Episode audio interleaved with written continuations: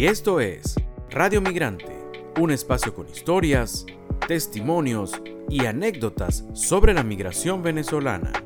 Hablamos con los que se fueron, pero también con los que se quedaron o volvieron. Y hoy en Radio Migrante conversaremos con Andreina Sánchez. Eh, tendremos su testimonio, su historia migratoria. Andreina es oriunda del estado Barinas, nació en la población de Socopó y actualmente está residiendo en Gotemburgo, en Suecia. Esta es su historia, este es su testimonio hoy en Radio Migrante.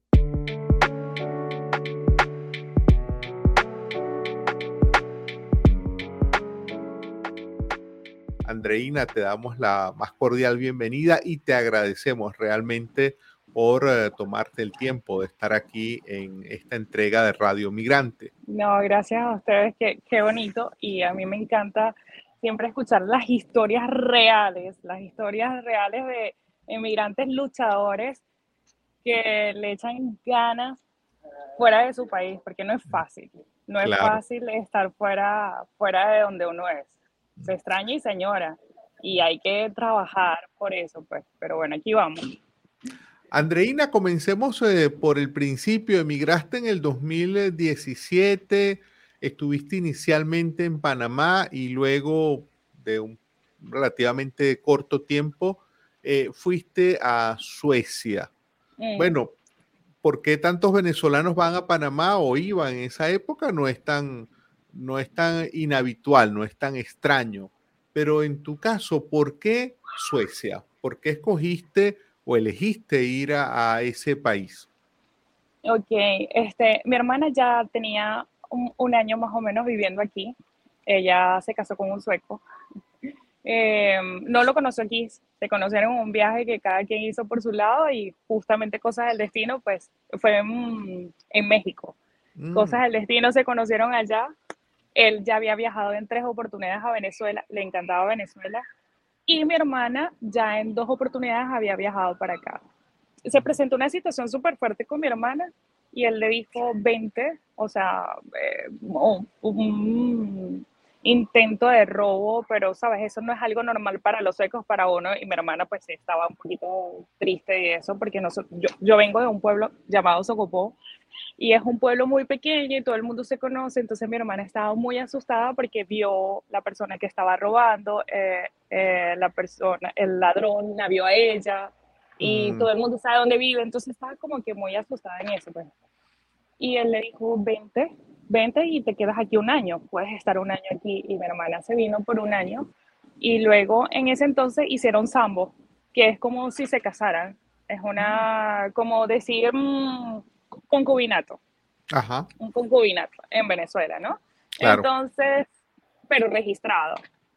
Y después ella tenía que tomar la decisión de si quedarse aquí o regresar, porque ya era cuestión de ella. Obviamente, si yo soy apegada a Venezuela, mi hermana es el triple. Y para ella fue fuerte, fue más fuerte que para mí dejar a Venezuela, mucho más fuerte. Y después ella pasó una depresión muy fuerte aquí, o sea, no conocía el idioma, ella no hablaba inglés, este, su, su, su novio, pues, en este entonces, hablaba español, entonces era como que la única manera de conversar, él se iba al trabajar, ella estaba sola en la casa, era diciembre, que ya después te contaré todo lo que pasa en diciembre, aquí con, lo, con las estaciones.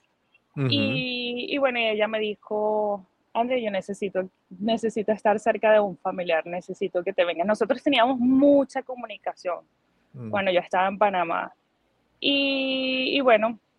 En Panamá se dio la oportunidad de que, de que ya eran tres meses para los venezolanos, ya no eran seis meses. Para mí era como que tres meses viajar para Venezuela era imposible. Y yo le dije, me voy para Panamá. Y me dice, vente, estás aquí un año, que puedes estar un año porque tienes un familiar viviendo allí y yo te hago la estadía para que estés un año y tú pruebas si te gusta o no. Y obviamente, pues uno, me gusta o no, para allá voy, pues, o sea. Andreina, claro, e-, es una experiencia. Andreina, y en el caso, tú comentabas el caso de tu hermana que eh, pues estaba como muy aislada por el tema del idioma. En el caso tuyo, eh, ya tú manejabas el inglés, empezaste a aprender, hablas sueco ahora. ¿Cómo, ha sido ese proceso con una lengua tan distinta, digamos, y, no tan extendida? Bueno, como te das cuenta, a mí me gusta hablar muchísimo. Entonces, ¿qué es lo que pasa? Este, sí, eh, el inglés yo, yo lo manejaba un poco. No, no mucho, pero sí un poco. Y después, aquí cuando ya tienes tus, tus papeles en regla, o sea, cuando ya, está, ya no estás de turista, sino ya estás directamente aquí, te dan la oportunidad de estudiar el sueco, porque para que tú te integres a, eh, a la sociedad, tienes que hablar el sueco, así ya hables el inglés. Entonces, a, todo, a todos le dan la oportunidad gratis de estudiar. Entonces, eh, ya yo me inscribí en, se llama SFI, y ya yo me inscribí en la escuela y comenzamos, o comencé a estudiar sueco. Mi hermana pues ya estaba estudiando esto y bueno, y así aprovechaba el tiempo que me vine de vacaciones como ella estudiaba, entonces yo empezaba a practicar porque ya yo me veía que, que no quería irme, o sea, yo no quería, como le dije, yo no quería trasladarme más a vivir a otro país. Y nada más estuve en dos, bueno, en dos, digamos que en Panamá y aquí, pero es muy difícil eh, que de repente un país te diga, bueno, mira, ya no puedes estar aquí y, y hacer una, una valija donde te quepa tu ropa, tus sueños, tus esperanzas, todo, y trasladarte a otro lugar, empezar desde cero, ¿sabes? Entonces, mm, y, y, mientras más tiempo pasa, ya tú dices, oye, ya, ya, yo, ya yo tengo ahorita 40 años, o sea, yo no me veo viviendo, trasladándome a otro lugar. Claro. ¿Ves? Claro. Entonces, eh, pues. Andreina, eh, en el caso de ustedes, tuyo, nos comentabas esa eh, vida que llevaban en Venezuela, en un poblado que se llama Socopó, que queda, si mal no recuerdo, en el estado Barinas. Ajá. Un, poblado, digamos, de la zona llanera, mm, caliente, si mal no recuerdo. caloroso. Caloroso, ¿no? Uno de esos estados, de los poblados muy calurosos. ¿Cómo fue ese cambio entre, es decir, más que el cambio, que ya no nos vienes contando, ¿encuentras algún punto de similitud entre ese Socopó de Barinas y Gotemburgo en Suecia? ¿O son dos mundos que realmente no tienen nada en común? No, son dos mundos opuestos. Totalmente. O sea, te hablo desde la gente hasta las rumbas. es el pueblo más rumbero que tiene Venezuela. no, y, y, no soy muy rumbera, pero te hablo de la gente y te hablo, o sea, es que yo, yo nací allá y yo conozco a toda la gente y yo desde que salgo de mi casa, o sea, desde que salgo, mira, desde que salí de mi casa, es que me, me transporto, entonces ya como que si estuviera en ese momento allá, desde que salía de mi casa hasta que llegaba a la casa de mi abuela, que quedaba en el centro, que queda en el centro todavía, este, era saludando a todos mis vecinos, era hola, ¿cómo estás? Buenos días, buenas tardes, este, te pasaba alguien por un lado y te doy la cola, no, voy a caminar, o sea, ¿sabes? Aquí no, aquí tú te montas en un bus, yo quisiera que tú me acompañaras a montarme yo en un bus y que tú veas todo el mundo en silencio, cada quien en su teléfono, en una parada me he encontrado yo, en la parada de mi, bueno, en la casa de mi hermana, porque viví un tiempo en la casa de mi hermana mientras me estaba ya estabilizando aquí. Em, y yo me encontraba las mismas personas todos los días que íbamos a trabajar, las mismas personas. Y pregúntame si en, alguna oportunidad, en nueve meses, alguien me dijo buenos días, buenas tardes. claro. No. Y, nada, es muy, muy diferente. El, el, el, eh, sí me gusta aquí, obviamente te adaptas. Eh, nosotros, el ser humano es, es, cuestión de, de adaptarse, pero sí, sí añoro muchas cosas de, de, mi país, de mi pueblo, de la comida, la cultura, todo. Andreina, ¿tuviste esa experiencia en Panamá donde, bueno, mal que bien hay mucha presencia venezolana? En una ciudad como estás ahora, Gotemburgo, en Suecia, eh, ¿te encuentras con venezolanos? ¿Hay una comunidad venezolana más allá de, de, de la familia que tienes allí? Sí, Sí, sí, sí, tengo mis amigas venezolanas que nos reunimos, ¿sabes? Los venezolanos somos así. Cuando vemos un venezolano, ese es nuestro hermano, esa es familia. Y, y, y, bueno, y entonces tengo un grupo de, de, amistades que lo que hacemos es, nuestras reuniones es, vámonos para la casa eh, de, de, mi hermana, por ejemplo, o de otra amiga, y entonces vamos para la casa de, no sé, María, vamos a ponerle un nombre. ¿Y qué vamos a hacer? Bueno, yo llevo la harina pan y la otra lleva el queso y la otra no sé qué más. Entonces vamos a hacer el día de las empanadas. Ah. Y, así, esas son las reuniones de los venezolanos en el exterior.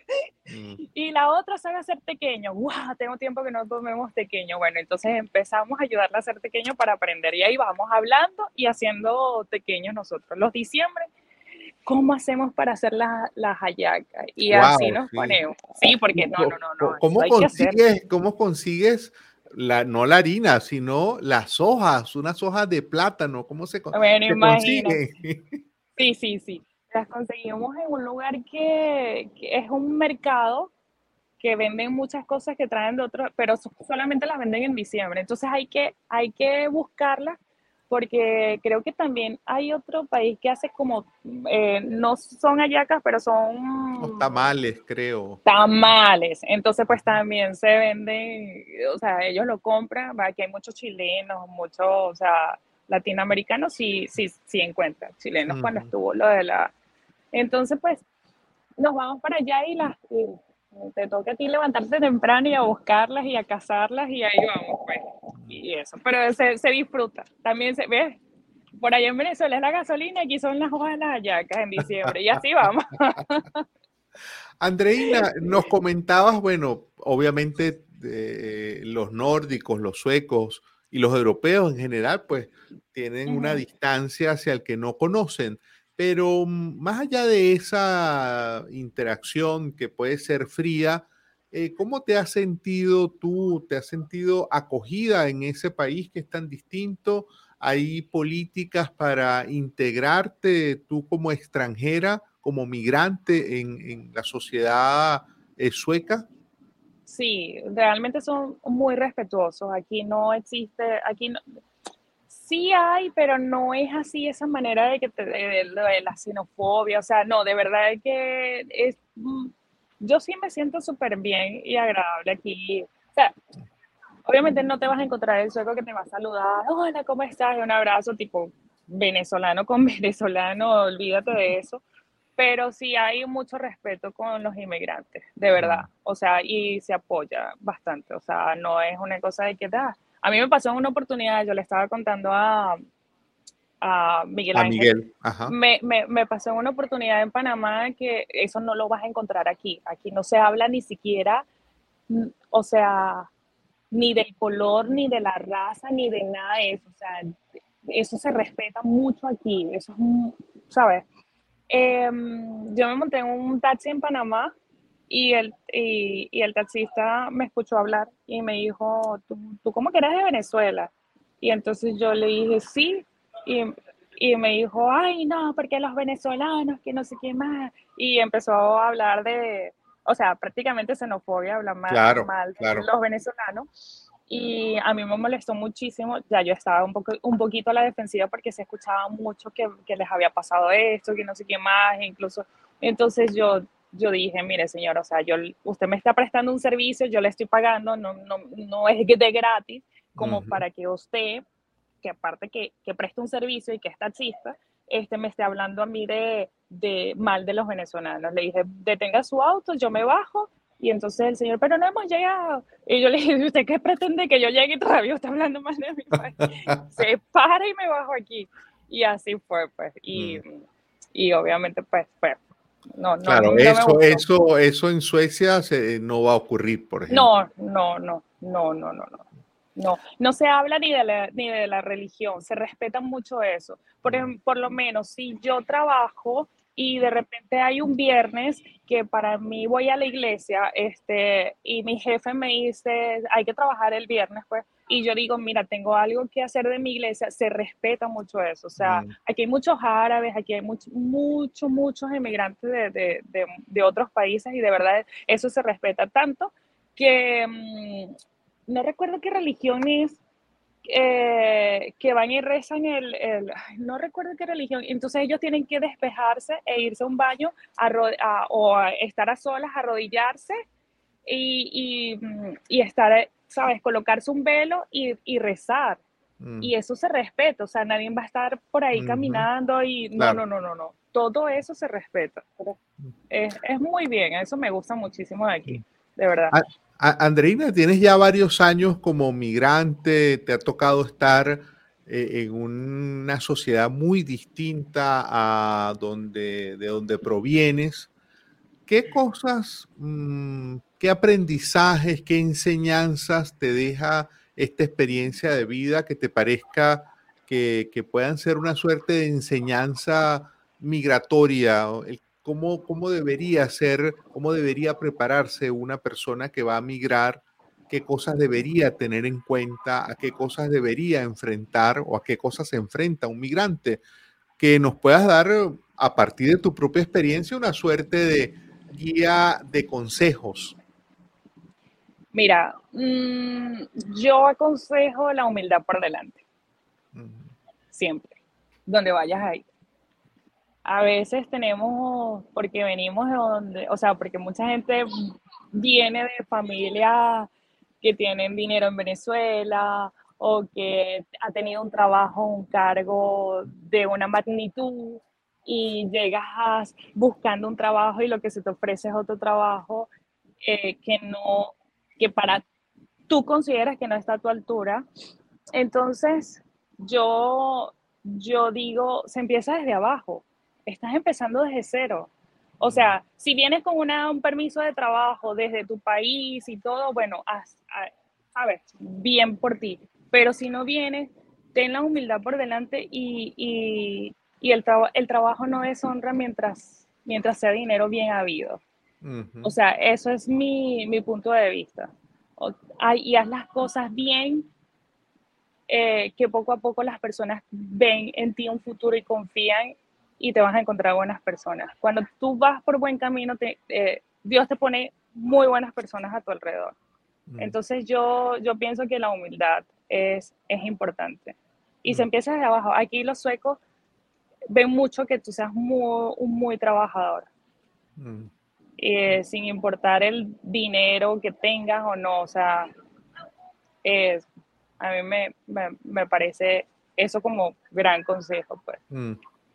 Eh, Andreina, en el caso tuyo, eh, tú tenías unas actividades en Venezuela y como bien nos has, estado, nos has estado diciendo, pues te tocó adaptarte y hacer otras cosas en, en, donde estás, en Suecia. En la actualidad, ¿a qué te dedicas tú allá? Ok. Cuando yo llegué aquí, yo llegué con un permiso de trabajo. Mi permiso de trabajo fue este, marketing, trabajar de marketing en una empresa. Después vino lo del COVID Ah, la primera pandemia del COVID. Y mi jefe me dijo, mira, André, gracias a Dios, yo tengo mi, yo tengo mi pareja que es él, es, él es italiano, entonces también hablo un poquito italiano ahí. Él me habla italiano y yo le hablo español. Entonces, este, entonces mi jefe me dijo, André, va a haber palabras más, palabras menos, reducción de personal. Mm. Y el último que sale es el primero que sale. y yo, Ay, Dios mío, ¿quién fue el último? Cuando me doy cuenta que era yo. No, fue terrible. Yo, Dios mío, no puede ser. ¿Y ahora qué hago? No sé qué. Y yo llegué a mi casa con mi cabeza así, como que, ¿y ahora otra vez qué voy a hacer? Pero mi, mi pareja, estábamos empezando una relación, mi novio, y me dice, André, no te preocupes. O sea, yo vamos a empezar, ya vivíamos juntos, pero no habíamos hecho esto del sambo. Y me dice, vamos a empezar a hacer sambo, o sea, vamos a colocar ya que vivimos juntos, porque hay que formalizar, ir formalizar. Formal, pues. exactamente. y, y, bueno, y nada, estás aquí por mí, pues. Y yo, Dios mío, gracias. y entonces, este, y fue así, o sea, bueno, yo sabía que yo contaba con él, pero no quería como decirle, ahora te toca a ti ayudarme, ¿sabes? No, no, no, quería que más bien, sabes, uno conocer a la persona con quien está y que la persona te lo proponga sin tú, sin tú hacerle sentir obligado, pues. No hay obligación de nada, pues. Entonces él me dijo, bueno, empezamos a, hacer nuestros papeles, nuestros requisitos. Mi jefe esperó hasta que mi proceso, gracias a Dios, hasta que mi proceso ya fuera. Como él es de la Unión Europea, no me toca salir de Suecia, sino que ya lo que se hace es un cambio. Y bueno, y entonces estoy aquí también, gracias a él, de verdad, y vivimos juntos todavía, o sea, estamos súper bien. Por ahí sale a veces en mis videos, ahí entre tratando de entendernos en, en, nuestros idiomas. Eso es comiquísimo porque yo ni hablaba bien el sueco y él no hablaba bien el español y yo el, y el, yo el italiano no lo entendía. Entonces era como, me hablaba en sueco, yo, mira, ya va, háblame mejor en italiano, párlame en italiano y después me habla en italiano y yo, no, no, no, esto va a ser terrible. Pero no, ahora, ahora está súper bien todo, gracias a Dios. Pero bueno, y después que salí de mi trabajo, comencé a trabajar en una empresa de limpieza. Y bueno, yo, a mí me gusta mucho, realmente a mí me relaja la limpieza, te digo sinceramente. O sea, es una cosa, yo, yo soy como un poquito enfermiza en ese, en ese aspecto. Y me gustó, me gustó, me gustó mi, me gustó mi trabajo, de verdad, o sea, mm, cero estrés, era, era limpiar oficinas. Eh, y bueno, nada, de ahí... Y, entendemos ahora que incluso eh, tienes una suerte, digamos, de emprendimiento en esa área, ¿no? Junto con, mm, con, tu familia. Ajá, sí, mi cuñado, mi cuñado tiene una empresa de... Eh, tiene su propia empresa, él es mm, informático, y él me dijo, André, este, ¿será que tú puedes empezar a limpiar nuestras oficinas, no sé qué más? O sea, la empresa de ustedes, la empresa donde tú trabajas. Y yo le dije, ¿sabes qué? A mí me llaman, yo con, empiezo, empecé a conocer gente que ya, o sea, me buscaban a mí para que yo limpiara, porque le, este, limpiamos era oficinas, ¿no? Entonces me, y, y, querían siempre que yo fuera. Y yo dije, bueno, pero es que yo le estoy haciendo rico a, a, mi jefe y mi jefe... Ah". Y yo dije, voy a empezar a montar mi propia empresa de limpieza. Y ya conozco a la gente. Y entonces así fue. Y mi cuñado me, apoyó, me apoya muchísimo. Y dos amigos de él que son suecos. Y está bebé la, la empresa. Tiene apenas un mes. Ah, wow. Está apenas naciendo. Y ya tenemos dos empleados porque eh, hemos abierto con varias empresas grandes, edificios de oficinas. Entonces, pues ahí vamos poco a poco. Ah, pero, pero sí, sí, entonces pues lo que yo digo, el trabajo no te, no te hace menos.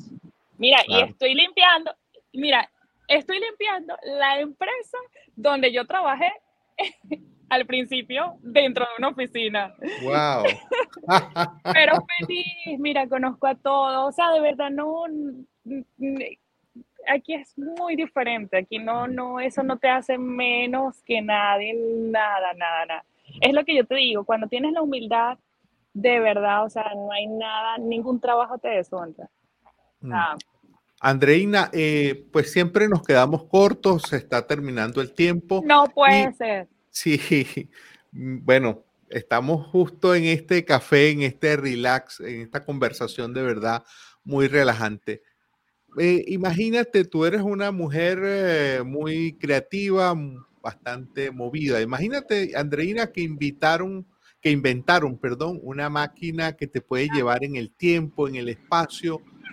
¿A dónde iría en este momento Andreina Sánchez si pudiera teletransportarse? Ay, a ver, esta tecla es muy fuerte para mí, porque ya me, ya me, me tocas todas las... Este, oh, yo me iría a darle un abrazo a mi papá, que falleció hace, hace poco por la pandemia. Lo lamentamos mucho, ¿verdad? Y, y esa es una de las cosas que tenemos los emigrantes, que es muy difícil cuando nos vamos porque no sabemos en qué situaciones se presentan nuestros familiares y que, y que a nuestros seres queridos y que no sabemos si es la última vez que los volvamos a ver. Entonces, pues, desde aquí uno no sabía si, si irse a Venezuela, si es mejor apoyarlo desde lejos, porque en Venezuela pues la situación es difícil, para, era difícil en ese entonces, bueno, no sé, ahora, no le digo, era difícil porque en ese entonces para mí, mi papá era lo, en ese momento necesitaba oxígeno, necesitaba bombas de oxígeno, este, le pagábamos a una enfermera, éramos mi hermana y yo solamente las dos, las dos hijas que están afuera del país, entonces éramos las que nosotros aportábamos en la casa y si una de nosotros se iba, eh, mi, hermana, ah, mi hermana estaba embarazada, no estaba trabajando, entonces era yo. Em, y era muy fuerte, o sea, mi papá no... Sí, sí, sí. Todavía lo es, todavía mm. toca una parte muy, muy sensible en mí. Claro. Realmente. Bueno, te dejamos con un fuerte abrazo, Andreina, pues reconfortándote en este momento, deseándote lo mejor, conectándonos también con esa energía que tienes, pues emprendiendo eh, con esto que nos has contado, este, esta nueva actividad que has empezado en fecha muy reciente. Y pues unas palabras de despedida para quienes nos están acompañando, Andreina. A ver, una palabra. Este, pues nada, miren, mm, yo lo que le digo a la gente que se quiere ir del país, porque estamos hablando de migrantes, yo lo que digo es que, empecemos con humildad, que, que a las pruebas me remito, o sea, se lucha. Yo tenía un trabajo bien en Venezuela, yo tenía un trabajo, o sea, ¿sabes? Y en Panamá fui mesonera y ahí fue donde yo dije, qué fuerte, o sea, y fue fuerte para mí ese primer trabajo, pero valió la pena, valió la pena todo el sacrificio. Ahora estoy muy estable, gracias a Dios. Eh, sí, añoro mi país. Mi mamá ya ha venido en dos oportunidades, gracias. Ah, qué bueno. Sí, ya conoce Suecia. Cada vez que viene aquí ya está un año, ya se quiere ir a Venezuela rapidísimo. Cuando empiece el invierno, me voy.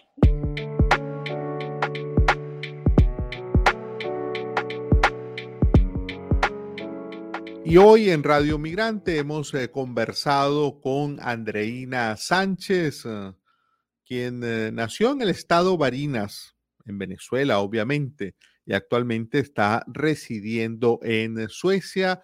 Tuvimos su testimonio, tuvimos su historia migratoria hoy en Radio Migrante. Esta fue otra presentación de Radio Migrante.